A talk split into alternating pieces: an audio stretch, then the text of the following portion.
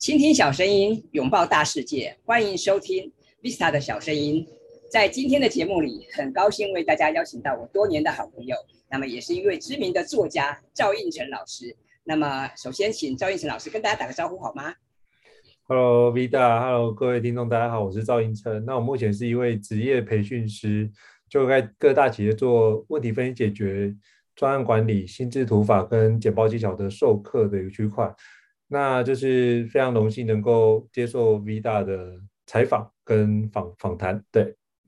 好，那这个非常高兴哈，赵那个赵老师可以来上我们的节目。那么说到赵老师因为我认识赵老师很久了，那以往我们知道赵老师是在专案管理啊，在心智图方面非常有研究，那没想到最近也开始变成这个。考试哈，或者是读书的专家哈，那其实当然就是其来有之，因为我知道赵老师以前是台大心理系毕业的嘛。那么老师可以先谈谈啊，你为什么这次想写这本书呢？这个小学生高效学习原子习惯。好啊，其实跟这个部分应该说前年我出版的另外一本著作叫做《拆解问题的技术》。那我先讲一下为什么之前会出那一本，主要是因为我会协助很多好朋友的小孩去聊到。就是学习的问题，因为他们想说啊，应成是从台大毕业之后，那应该会比较知道怎么读书吧，所以我大概去协助了两百多个我认识的朋友的孩子，去跟他做相关的一对一的分析，然后后来发觉好像孩子遇到的情况都很相近，那我是不是想说，那我干脆把这个东西把它写下来好了，所以就会写成拆解考试技术，就发现那本比较像是。国中以上到研究所都比较适合用那本书来念，甚至职场人士比较适合那本书来念。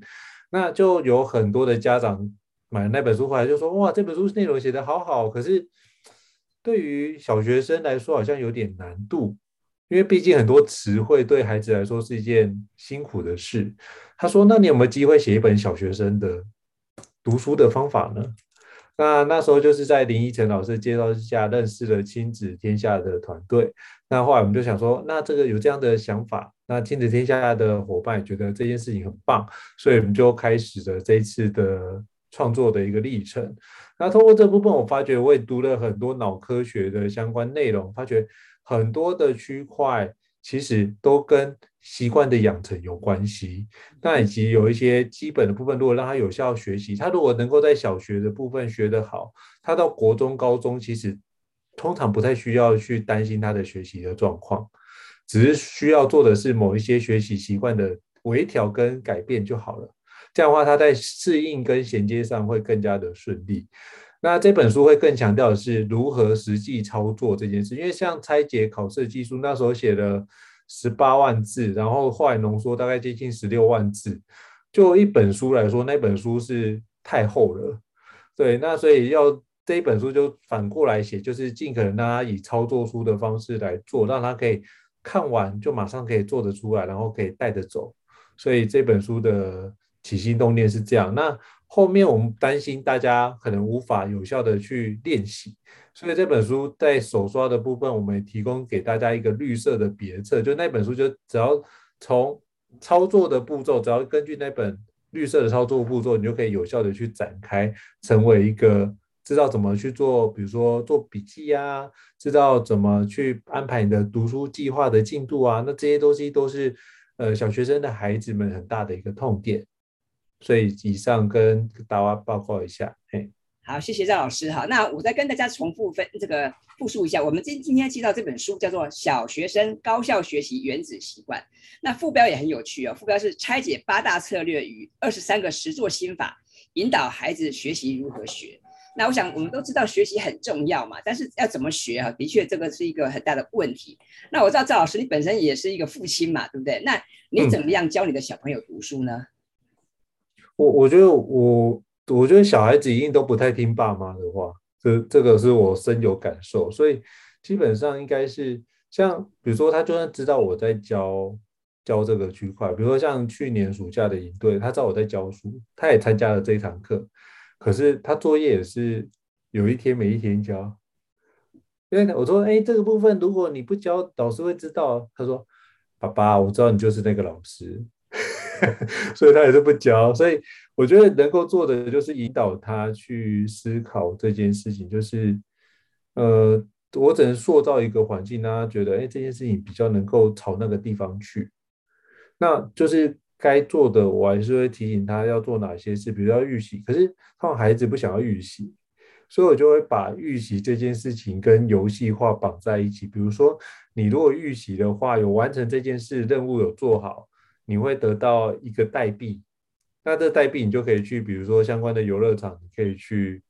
兑换这样的一个方式。对对对，所以就用游戏化的方式，让他有一种基点的状态，他才会觉得这件事情有一点吸引力。等他逐渐把这件事养成习惯之后，我就会把这样的一个呃奖励缩小，或者是用不同的变化型做一个取代，避免为了奖励而不断的往那个地方去，而没有奖励就不做任何事情，这样也怪怪的。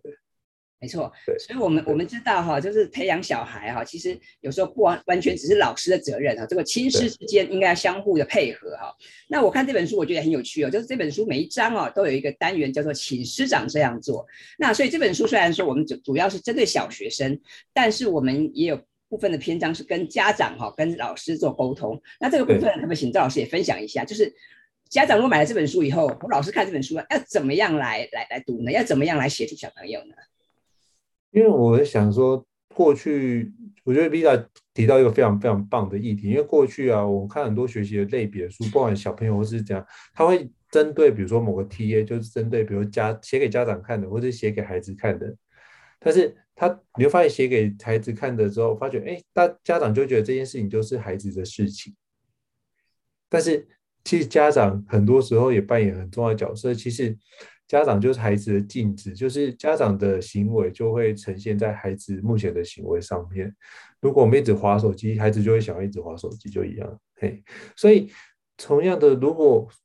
我们能够除了让孩子学习正确的方法之外，我们也可以让其他的家长能够知道我们怎么去配合，去协助孩子，去让这件事情更有效的去展开。我觉得这是一个相对的一个配套的措施。会让它的整体的效果会更一致，而且会更好，这是产生一个加成的作用，所以才会用呃这里面去整理出来，比如说给家长的话，给老师的话，看看有哪些东西可以让老师可以带领孩子去做的一些方式。那也是根据我过去的一些，比如说教导孩子的情况做的一些观察，那我就把它整理成相关的内容。那比如说像就讲个题外话，就是像这几天啊，因为从上礼拜到现在出书一个多礼拜，就接到几个朋友就遇到类似的情境，就来问我说：“那他孩子的情况读书怎么办啊？”那我就咨询，发觉哎，我今天早上就写了一篇文章，就说：“哎，孩子可能会有害怕失败，以及害怕失败之后挫折之后再经历一次失败，那也会担心说：哎，这。”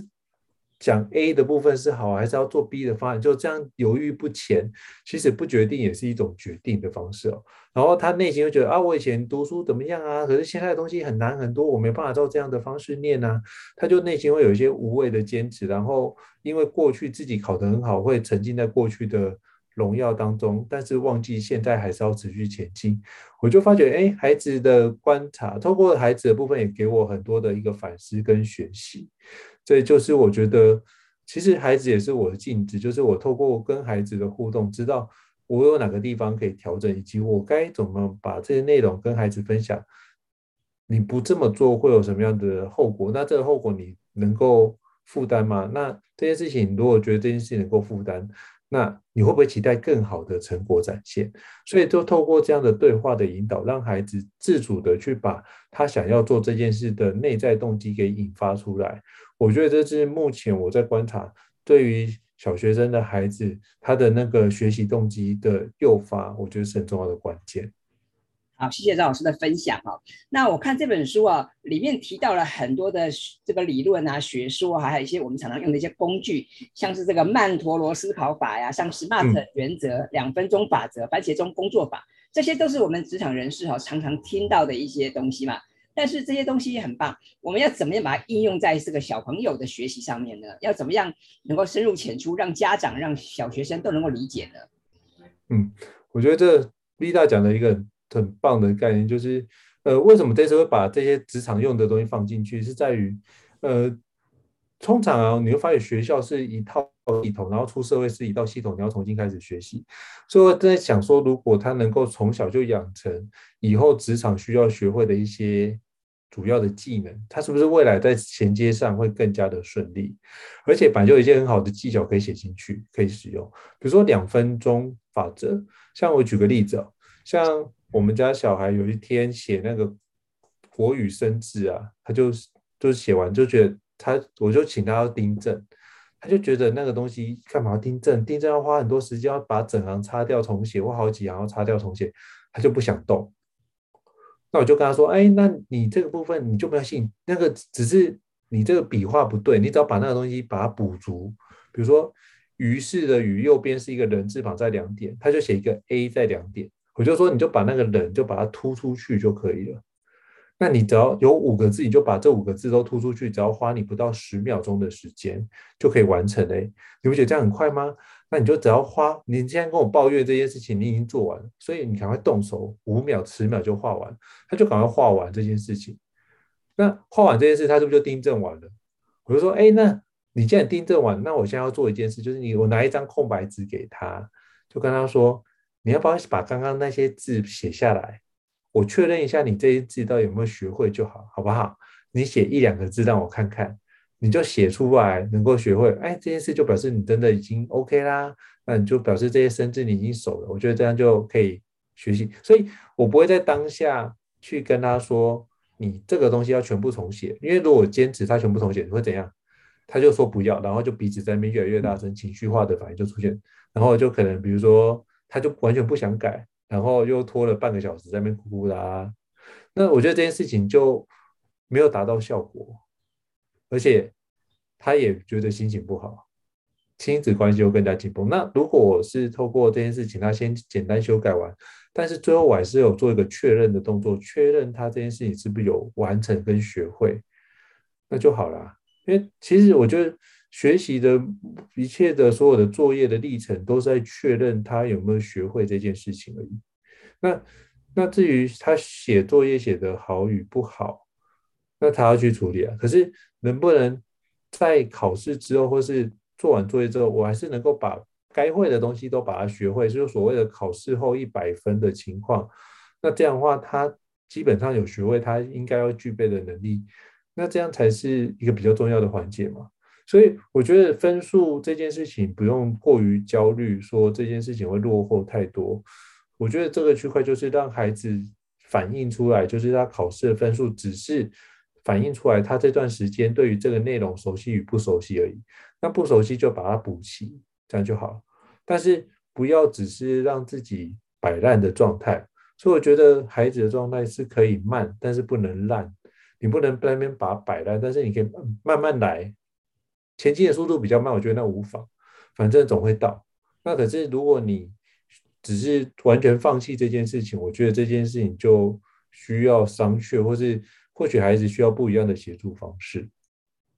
好，谢谢。那我觉得这本书啊，就我自己看看过这本书，我觉得很有意思的地方是，除了本书除了谈到了很多的理论哈，那也用了很多生活场景跟生活的一些经验哈。比方像书里面我看到这个老师有提到，像那个小朋友。零用钱嘛，哈，储蓄的这个故事，还有这个洗碗的故事，哈，我就看到那个洗碗的那个部分，我也觉得蛮有意思的，哈，因为现在这个洗碗当然就是我们不但会是大人洗碗嘛，希望小朋友也可以参与啊。那这边我看到几个步骤，我觉得这蛮有意思的。这个我说你听，你听我啊，你听我，你说我我听，我做你看，跟这个你做我看哈。那这个部分，我觉得是不是是不是请赵老师也跟我们分享一下？就是像传统的一些家家事啊，我们是不是也可以拿来作为一个学习的一个一部分，做个参考呢？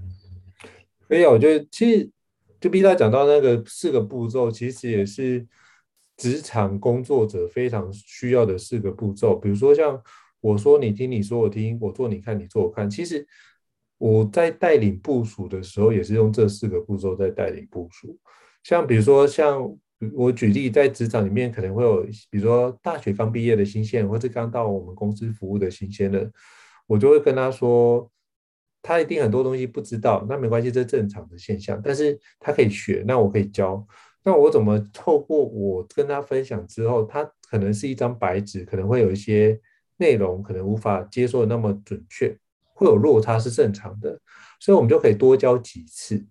所以我就可以透过这个部分跟他分享，然后透过他的回应，我知道说他的区块哪个地方不懂或者不熟，去帮他做个重点的补充。所以我就在这个地方做个相关的转换。那在第二部分是。我通过这件事对话就知道说他了解多少，所以知道他的程度在哪边，错误的观念马上做更正的一个情况，所以就把这样的方式用在带孩子的状态，因为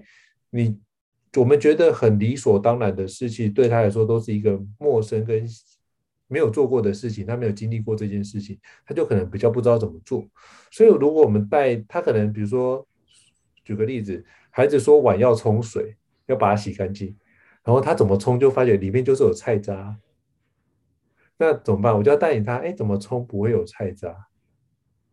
那怎么冲可以让相关的碗比较干净一点？或那这个部分，如果你只是冲水没有用啊，我就带领他，哎，你这没有冲水，只有冲水，你会发觉，哎，还是油油，怎么办？那你就要用清洁剂洗啊。它清洁剂，哎，一清洁剂你发觉倒进去，它就会全部清干净，还是只有碰到清洁剂的地方会清干净？我就让他观察，他发现，哎，有碰到清洁剂的地方就会变干净。那没有怎么办？你用手刷吗？手就变油油了，怎么办？那就用比如说菜瓜布的方式去刷。那他就开始学习，哦，我就用菜瓜布沾清洁剂来刷碗。那再就是好，知道这件事情之后，再就是我碗怎么刷，我怎么有效的把所有东西刷起来。那遇到比如说有一些是粘在上面，我应该怎么清理？那这种相关的一些事情，就带领孩子一起去从这里面去学习这个区块，然后清都已经把它刷洗了干净，那接下来冲水，怎么有时候冲完之后还是黏黏的，那表示没有冲干净。那我怎么冲才会冲干净？就跟他说，哎，你只要这个部分冲一冲，发觉，哎，怎么那个碗啊摸起来是那种有点涩涩的那种声音的感觉，那这个部分就表示你冲的还蛮干净的。他如果还是摸起来是油油的状态，就没有感觉。所以就透过体验的方式，让他一步一步带领他去操作这件事情，然后就会跟他讲：哎，这个部分理解的整个步骤流程之后，他操作一遍，那我就在旁边观察，并且协助他完成这件事。跟他说：哎，这个部分很棒哦。那如果你下次还要做得更好的话，你可以在哪个地方？比如说你在刷的时候，那个你会发觉冲很多很久，那这件事情就肥皂那什么。清洁液就不要用那么多，你就可以用少一点点，按一下就好了。那你就不用按四下，那就不会就是全部都是泡泡，但是碗就一直洗不干净。所以我觉得透过这件事，大家可以慢慢去学习到这样的一个环节，这样。好，我觉得这个非常棒哈，所以看起来洗碗只是一件小事，可是你看，我们可以从观察、从拆解哦，可以让小朋友学到很多的逻辑，这的确是非常棒的事情哈。那最后是不是可以请赵老师来跟我们分享一下？就是你在书里面也有提到要培养小朋友这个养成兴趣嘛，还有就是做笔记的习惯。那怎么做笔记呢？因为很多小朋友做笔记哦，可能都是都是照抄嘛，但是这个地方有没有一些重点？有没有一些方法呢？有，其实我觉得。做笔记对孩子来说是一个非常重要、必须在小学培养的能力。就是像我在书中里面是介绍的是康奈尔笔记法的方式。对，那其实这个区块是康奈尔大学他们教授发明之后，就在康奈尔大学为蔚为风潮，然后后来全世界都在使用这样的一个方式。那其实它有很重要一个部分，就是先把重点抓出来，然后你再用摘要的方式去把那些摘要摘出来。我觉得这个部分就是如何训练孩子能够浓缩资讯，或者是找到关键资讯的一个重点的区块。现在怎么找关键资讯？其实很多的时候，其实回归到来两个词汇，就是名词跟动词。你只要能够把名词跟动词抓出来，其实它就会形成一个动作。那其实很多的内容都是透过动作的方式彼此衔接下去的一个相关的一个情境的发生，所以如果能够让孩子能够把名词跟动词抓出来是很重要的关键。那再就是如何把那个时间顺序给串接起来，就变得很重要。所以我觉得只要掌握时间的顺序以及如何把那个重点给串起来，其实孩子抓重点部分都能够得到一定不错的成果。那重点是抓完重点之后。可以请把，请大家把那个笔记盖起来，然后让孩子想一下，回想一下，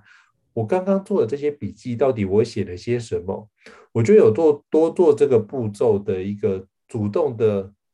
对自己的提问，可以让这个记忆印象更加深刻。不然的话，你可能就念一念就过去了，就没有再去做反思，说我我刚刚这一个小时在念什么，你就比较不会有那种觉察，就反正想说我已经花这么多时间念书了，那就应该会考得不错吧。可是实际上经常不是如此，所以这个区块你做的一个自我的提问，就会帮助你再复习一遍，你就会相对主动的学习，在这个地方得到更有效的一个展开。所以我觉得抓重点是一件非常重要的事，特别是。如果孩子在这时候就学会之后抓重点，他到国中、高中那个读书的分量又更多的情况之下，他才不会被那么多的资讯觉得有资讯焦虑的造成。那我觉得这件事情都一样是一辈子都需要的技巧，包含我们现在在职场工作上抓重点能力也是很重要。这么多的海量资讯，我如何不要被它淹没？那我如何找到我需要的资讯？我觉得这是一辈子要不断持续锻炼的一个课题跟能力。好，谢谢赵老师的分享哈。那我我我也很同意，就是老师刚刚提到做笔记很重要，但是光做笔记还不够哈，我们还是要时常的检视哈，时常的回想哈。那么如果各位你有买这个我们赵老师这本《小学生高效学习原子习惯》的话，那么手刷有附送这本这个小学生考试学习自学手册嘛？那么赵老师在这个手册里面就有提到这个认识康奈尔笔记术的步骤哈，老师又把这个康奈尔笔记术的重点跟步骤哈，又把它整理在上面。那么我想，呃，无论是家长或小朋友，只要看了这个手册哈，就能够很快的掌握到这个康奈尔笔记法的这个重点哦。那我们就可以试着按照这种方式来做了哈。我想这是非常好的一个指引。那么也欢迎大家一起来试试看。那最后呢，我想是不是请这个赵老师哈，再给我们这个小学生或小学生的家长哈，给一些建议好不好？就是要怎么样搭配这本书啊，然后来给给这个小朋友一些学习的指引。好，我觉得这本书，我觉得，我觉得这次我强调的是它如何有效的操作。所以其实，在别册里面，我们就附一个就是读书计划的整理。那我觉得这读书计划，我们后面有提到一个范例，就是我把其中一个年级当范例。那这个区块，你就可以后面有空白的表格，可以让孩子填上目前这学期的课程表。然后依照书里面别册里面提到的一个拆解的步骤，去规划出来我今天要念哪些内容，跟我要复习什么样的内容，以及我如何做预习，这件事情你要把它变成一个有效的一个系统化的操作法。那比如说用，比如说我之前用曼在前面有讲说，我用曼陀罗法的方式把。孩子需要着重的部分把它拆解，然后每一个区块可能如果做笔记都是一个小的原子习惯，可是你会发觉，哎，里面有六十四个习惯要改，那我要改这么多很累。可是如果你把它串成一个流程步骤，它就比较不会那么辛苦。你就知道 A 做完之后就是要做 B，B 做完就要做 C，那这样也会让你更加聚焦。那这个区块通常是孩子无法看到未来的情况，所以我们透过呃现在的一个。读书计划的框架，让他起码可以知道我这里礼拜要做什么事情，然后把这礼拜的流程乱顺，他就可以养成他的习惯。养成他的习惯之后，他就知道说，哦，我先要先做复习，再做预习。因为为什么这样？因为你复习如果没有做好，其实你预习的内容很多时候会奠基在复习的情况之下。那所以在你的，比如说。礼拜一要上课，你可能在礼拜天就要先做预习，这样你礼拜一才能够比较知道怎么去复习。可是礼拜的内容你要奠基在礼拜一的基础上，你就要在礼拜一的晚上要做预习的动作。所以这几个区块就是环环相扣。那我就透过相关后面的练习手册。帮各位把相关需要的配套措施给串起来，然后最常见的或者最容易出现的痛点就是我如何安排读书计划，以及我如何确实的遵照我的读书计划去运行。所以我觉得先做到这件事就是一个最好的习惯养成。那做到这个区块之后，然后把重点能够有效的摘录，那只要把这两件事都做好，其实孩子的功课应该都会还不错。那这个东西基本概念了解之后，就是再就是搭配。一些练习题，帮助孩子去确实的理解重要的概念，然后如何检讨相关的考卷，而不是只是哦，这题目分数，嗯，答案改掉，我这个就检讨完毕。没有，我觉得还是要回归过来，就是他最原始的基本概念是不是有基本的了解？不然的话，其实像国小的部分啊，跟国高中很大的一个不一样，是在于国小这个内容如果没学好。他还是会继续往上升一个年级，他还是往下继续去。可是你到国中的部分或高中的部分，他国三或高三还是会把国一跟国二内容拿来做学习，以及他会拿来一起考试。所以就变成说，你如果小学基础没打好，到国中一定会有辛苦的地方，然后到国中跟不上，你就到最后发觉，哎，这么多很难内容，我前面的基础又不稳，我就干脆在这这个地方就放弃了。所以如果你在小学部分先打好基础，你在国中的部分虽然说难度提升，你比较不会那么简易轻易的就把这件事情给放弃。所以我觉得那时候写这本书就是希望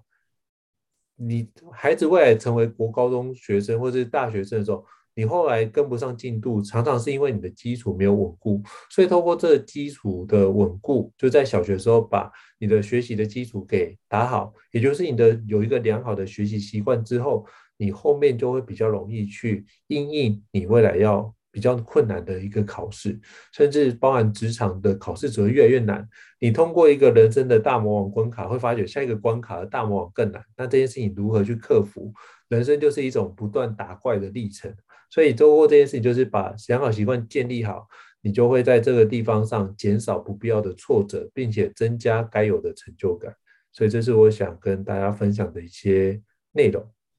好，谢谢赵老师非常精彩的分享。我想我们这本书叫做《小学生高效学习原始习惯》，那就是要陪伴大家哈，帮帮小朋友把这个基础打好。那在书上有提到这个要陪伴孩子按部就班哈，有执行读书有五个步骤。那这个这边我再帮大家再念一下哈。第一个步骤是前一天课前预习。第二个步骤是上课时要专心，第三个步骤是当天晚上要回顾，第四个步骤是当周周末要复习，第五个步骤是每月要重新复习。看起来好像很繁复，其实就像赵老师讲的，我们一天做一点，对不对？然后一周做一点，其实这个是能够循序渐进的哈。那我想这本书也的确是非常棒，非常能够帮助小学生能够去喜欢学习，去有效来学习。那么今天非常开心啊，我们很高兴能够邀请到赵老师来上我们的节目。那么希望大家都喜欢这本《小学生高效学习原子习惯》。那么我会把这本书的相关资讯哈放在我们这个节目的 show notes 里面。那么欢迎大家赶快到书店哈去买这本书。好，那我们今天的节目就到这边告一个段落了。谢谢赵老师，谢谢，拜拜。